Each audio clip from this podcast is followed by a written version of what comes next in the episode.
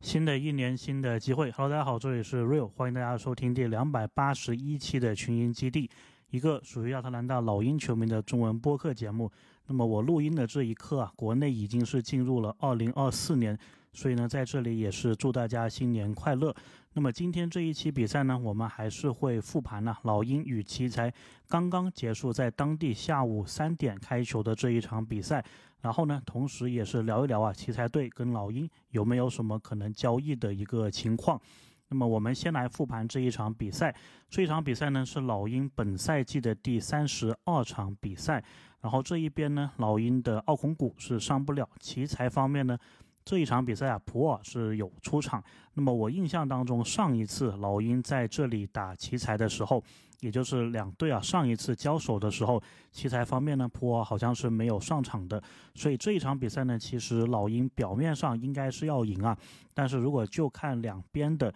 伤病的一个情况来看呢，奇才应该是较上一次啊是有提升的。所以呢，这一场比赛对于老鹰来说，也不是说那么容易拿下来的。另外值得一提的呢，就是杰伦·约翰逊呐，他上一次在奇才这一个主场，当时就是有受伤的一个情况，然后刚好过了复出啊没多久，然后又到了客场，又在华盛顿面对奇才。那么说回比赛啊，比赛一开始老鹰这一边呢是失误非常的多，给奇才打了几次转换的进攻，所以呢造就了奇才的一个梦幻开局啊，四四比十五。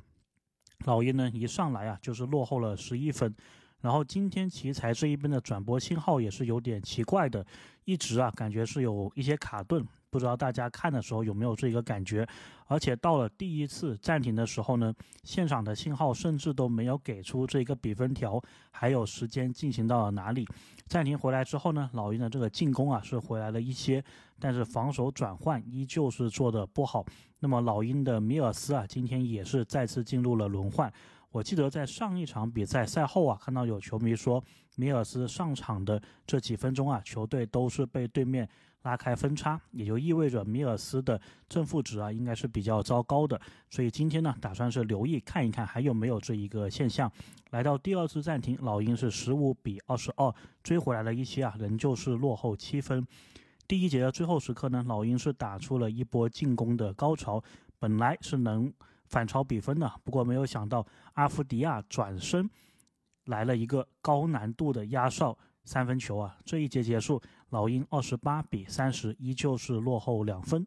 那么在这里呢，还是想多说一句啊，关于特雷杨持球投还有接球投的一个话题。我昨天呢，其实也是有在专区啊专门发帖子说这么一点，因为呢，如果你就看二三二四。赛季的话呢，是感觉特雷杨的接球投啊是比持球投要差的。但是呢，如果我们看完之前完整的五个赛季呢，特雷杨的。持球投应该是没有接球投那么好的，也正是基于此啊，特雷杨的父亲他在我们被热火淘汰的那个赛季啊，也是有说，其实如果老鹰队里面有另外一个控球后卫，可以帮特雷杨分担这一个持球的压力的话，而且是可以给他传这个接球投的三分的话。特雷杨的表现呢，应该是会更好。也就因为此呢，其实老鹰也是有了更大的要交易来莫里的那一个动力啊。所以呢，我们不能说啊，只看这一个赛季的数据。那么说回来，这一个接球投啊，上一场比赛其实我们看到特雷杨在一节里面是有两次的接球投的三分呢，都是投中了。那么今天打奇才的这一个第一节呢，他也是有两个接球投的三分，而且都投中了。所以看来啊，这个斯内德可能是有听我们这个节目。那么到了第二节，第二节上来呢，奇才这一边基斯伯特啊，他的一个表现是非常抢眼的，多次可以冲到禁区造成杀伤。那么老鹰这一边呢，特雷杨的持球投三分也进了，目前是拿到了十四分，其中三分呢四投三中，今天状态不错。来到第二节第一次暂停呢，老鹰是三十六比三十七，落后的分差啊仅仅是到了一分。暂停回来之后呢，老鹰这一边的杰伦·约翰逊呢又连续的得分了，所以能有自主进攻能力还有突破能力的锋线，对于老鹰来说是非常非常的重要的。那么这一段时间其实跟第一节的最后啊有点像，老鹰这一边呢有一个漂亮的空中接力给到约翰逊得分，短暂的反超了比分，然后马上呢转身回头，对面呢又还了一个，再次拿回领先，所以这一次暂停呢我们仍然没能反超啊，四十二比四十三，依旧是落后一分。暂停回来，莫里面对对面的大高个内线呢是找到了感觉接连的突破得分。而萨迪克贝呢，也有一个顶人头的中距离两分得手，帮助老鹰打出一波九比二的攻击波，比分来到了五十一比四十五。这一次呢，我们是反超了，领先六分。上半场的最后时间呢，老鹰的进攻又来了一波，约翰逊的推进球，莫里优秀的单打能力啊，帮我们是半场结束前拿到两位数的领先。老鹰七十分，奇才五十八分。那么关键的第三节呢，奇才也和我们之前所有的对手一样啊，发起了反攻。同时，老鹰的转换防守的问题又出现了。不过，在这个关键时候呢，卡佩拉的扣篮还有萨迪克贝的底角三分呢，是帮我们稍微稳定住了局面。虽然没有维持半场结束十二分的分差啊，不过来到第三节的第一次暂停的时候呢，我们的领先优势还有七分，八十一比七十四。随后，奇才马上又是把这个比分呢直接追到了四分，那么就轮到老鹰这一边叫暂停了。暂停回来之后呢，老鹰又是取得了十一分的领先。那么这一段时间发生了什么呢？首先呢，就是老鹰这一边，莫里还有萨迪克贝啊，他们站出来得分啊，反扑的试验，把对手这个反扑的气势啊给压回去了一些。然后呢，奇才那一边，他们自己其实也有很多不是。很好的一个出手啊！有时候他们转换进攻获得机会的时候，哎，马上球员还没有落位啊，就直接投了一个三分，或者呢，就是打着打着就没有很耐心的一个疏导进攻啊，然后就是直接的。一个三分的出手，当然有些球迷会觉得跟普尔的一个打球风格有关呢，因为毕竟当年他还在勇士的时候，其实很多勇士球迷啊就吐槽说博普尔打球啊是比较随意。那么这一场比赛呢，我觉得也反映出来了一些，但是对于老鹰来说是好事。那么这一次暂停呢，老鹰是九十五，奇才是八十四。第三节的最后时刻呢，博格丹呢还有一个压哨的球，所以呢，老鹰的领先优势在这一节结束的时候呢是来到十一分。不过博格丹呢这一个球虽然是进了，但他这场比赛总体来说呢，目前应该是十四投三中啊。然后最近的几场比赛呢状态也不是很好，所以希望他第四节还有未来的比赛啊能够找回一些准心。那么第四节一上来呢，老鹰这一边呢又是遇到了挑战了。这场比赛顶替奥孔古出场的我们的三号中锋费尔南多。打的是比较挣扎的，防守上呢被对面针对，进攻上呢又出现这个移动挡拆啊被吹，同时还有自己的一个失误，所以呢这个前三分钟啊可以说是非常灾难的，而且大家都看得到问题出在了哪里，所以在三分钟之后呢，老鹰是马上又把卡佩拉换了回来。那么费尔南多他上一次打这种轮换时间呢，应该是我们客场输给骑士是的那一场比赛，当时感觉他打得还不错啊，但是今天好像又回。到了一个老样子。那么第四节第一次暂停的时候呢，比赛还有六分二十二秒，老鹰是一百零八，奇才是九十九，我们领先九分。关键的最后的比赛几分钟啊，特雷杨有一个抢断，还有一个。还有两次啊得分，那么其中第二球是一个非常漂亮的弧顶假传之后突破到禁区的一个抛投啊，十分的漂亮。那么这一球大家也是要找回啊这个录像来看一看。那么比赛呢还剩最后的两分二十二秒的时候呢，老鹰是领先十一分。最后的时刻呢，莫里在只剩一秒的情况下接界外的发球投进了一个非常关键的三分。随后呢，特雷杨在二次进攻的回合也是投进了一个三分。虽然呢，后面呢老鹰是有小小的一个剧场啊，感觉奇才是有机会要反超的。不过呢，还是险胜了，战胜了奇才队。所以呢，本赛季我们对奇才已经是打了三场比赛，而且三场都是确定。取胜，所以呢，我们在本赛季跟奇才的对战关系当中啊，是占有上风的。而且呢，如果倒是真的是要看东南赛区内战的一个情况的话呢，我们也是有三场胜利啊，非常的关键。那么双方接下来其实，在亚特兰大还有一场比赛，大概是一月十来号吧，也就是两个星期之后。那么。最后啊，再说一嘴这一个比赛，其实比赛最后时候呢，是出现了一个蛮搞笑的事情的，就是裁判还有技术台都搞不清，就是对手对特雷杨的那个犯规啊，有没有达到他们团队犯规的第五次。然后当时呢，特雷杨是先去罚球，然后第一个球罚进之后，然后裁判突然想起来说，哎，好像是没有到五次，所以呢，就是看了几分钟的这一个回放啊。然后呢，就说哎，可以继续罚球，但是呢，当时啊，数据统计上面写的是奇才的犯规，在那一犯之后还是四次的，所以是非常奇怪的一个情形啊，也不知道他们最后要怎么样收场。但是对我们来说没关系了，反正这一场胜利是拿下了。那么今天这场球到底是赢在哪里呢？首先，就我们的原因肯定也有，他们的原因肯定也有。那么奇才这个队呢，目前来说他们就是。威胁的进攻点是没有我们多的，那么我们的球员呢，在对面呢开始追分有势头的时候呢，也有很关键的回应，那么这个就是我们拿下比赛的一个重要的地方。还有呢，莫里今天的发挥啊，也是非常的关键。其实莫里是打得非常的好的，我是觉得，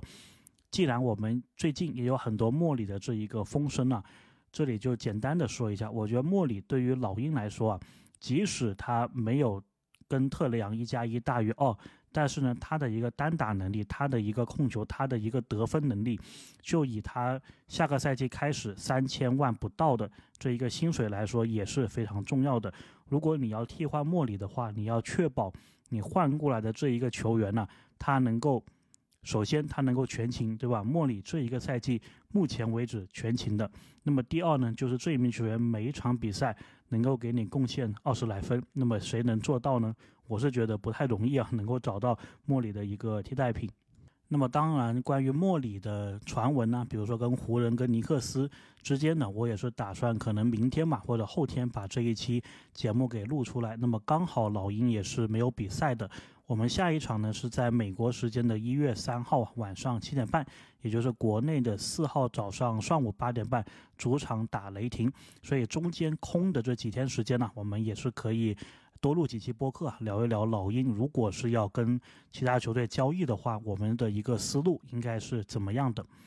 ？OK，那么接下来呢，我们就还是来到这个保留环节啊，看一看奇才队，看看我们今天的对手他在交易截止日之前的一个状态。那么首先呢，奇才啊，它并不是一个空间球队，它是超过奢侈呃超过这一个工资帽的，但是呢还没有到奢侈税线，它距离奢侈税线呢是两千五百七十万美金，大概是这么一个状况。然后奇才的选秀权呢？非常的一个丰富啊，我看了看都发现哇，他这个选秀权真的是非常的多啊。那么还是一样的，我把所有这一些我能找到的这个信息啊，都是放在我们的节目叙述当中。那么在这里呢，我就只读首轮吧，因为它的次轮非常非常的多啊，特别是在比尔的那个交易当中，他们应该是获得了大量的太阳的一个次轮，然后本来呢，他们也有一些湖人的。还有公牛的一个次轮呢，所以这个次轮看起来还是非常非常的饱满。那么首轮方面的话呢，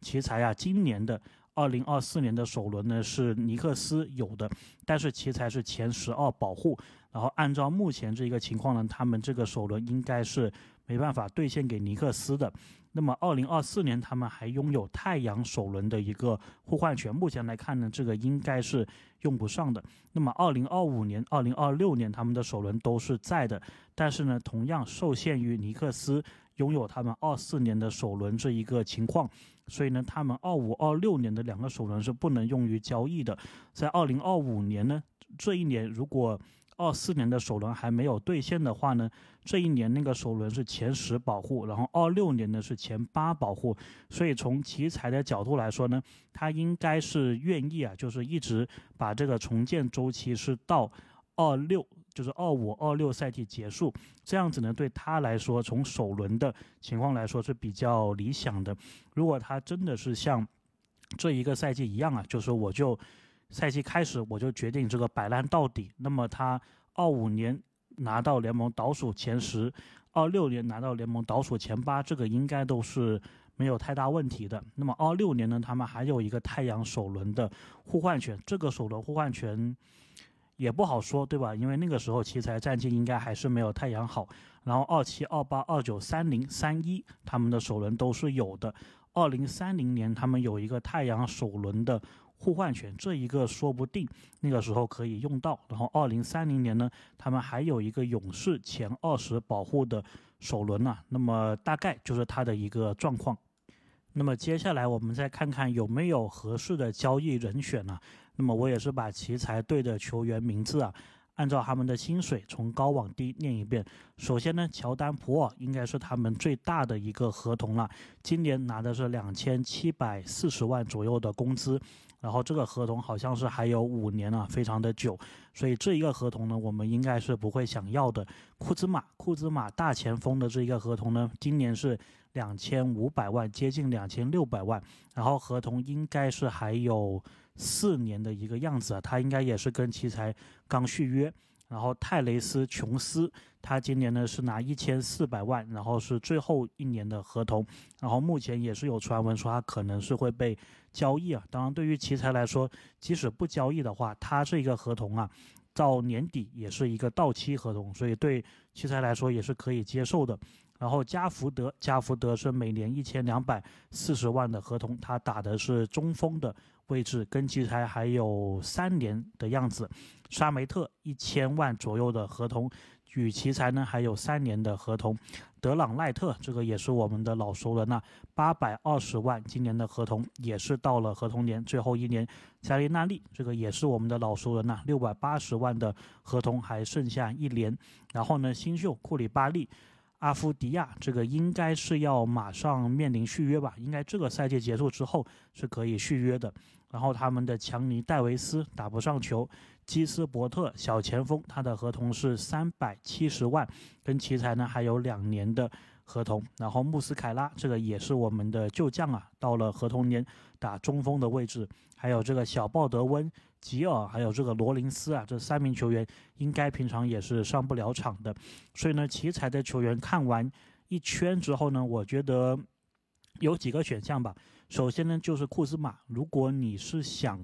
交易来库兹马提升战力的话呢。我感觉奇才的要价也不会说特别的夸张。那么库兹马他目前的一个好处啊，就是薪水相对来说没那么贵，而且呢，他的一个交易价值可能你出个一个首轮再加年轻人再多一点点的样子呢，我感觉奇才方面可能是愿意的。也就如果换成老鹰的角度。一个亨特，一个 AJ 格里芬，再出一个首轮啊，我觉得库兹马应该是可以拿过来的。问题呢，就是如果你是要